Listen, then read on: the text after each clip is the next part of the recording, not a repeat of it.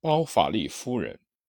本书是福楼拜从三十岁到三十五岁时，用五年的时间精心完成的处女作，也是他的代表作，是法国自然主义的典型杰作，对近代文学有很大的影响。作者采用冷峻的现实主义创作的方法，通过描写一个开业医生的妻子。由于婚外恋而债台高筑，最后自杀的故事，成功的将作者自己的个性融汇于小说之中。包法利就是我自己，这是福楼拜的名言。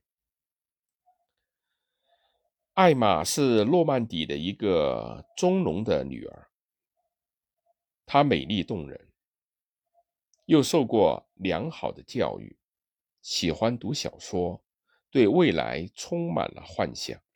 他梦寐以求的是以一种罗曼蒂克、奢侈豪华的生活。开业医生包法利钟爱艾玛，在妻子刚刚去世后，便和艾玛结了婚，艾玛就变成了包法利夫人。对他来说，村子里的生活平淡无奇，而谈吐呆板、见解庸俗的丈夫又使她大失所望。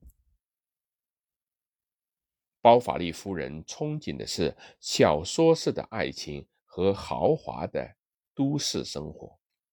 为了缓和妻子的不满心情，包法利决定迁居到永镇，在那里。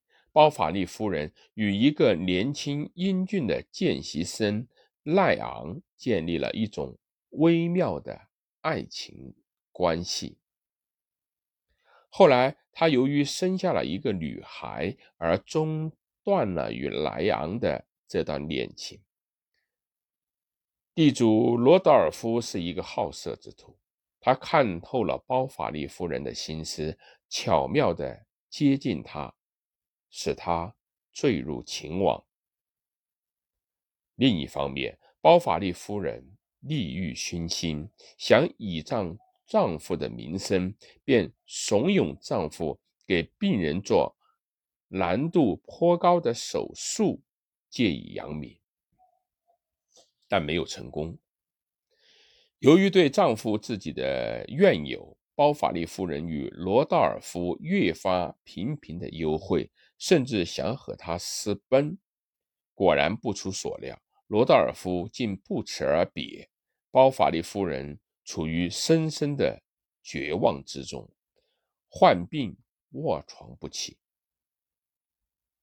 为了散心，他来到了剧院看戏，在那里他又遇见了莱昂，二人毫无忌惮地沉迷于淫乐之中。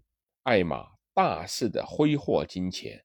债台高筑，她瞒着丈夫，厚着脸皮四处去求助，然而却到处的碰壁。艾玛走投无路，在绝望之余服砒霜自杀。她的丈夫追悔莫及，心灰意冷，也随艾玛而去。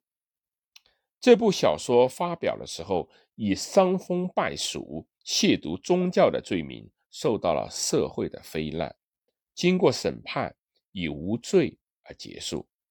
福楼拜的其他作品有《萨朗堡》、情感教育、三故事等等。他始终隐居在塞纳河边一个荒凉的村子里，最后伏在稿纸上长眠。福楼拜一生未娶，世人公认他是。莫泊桑的老师。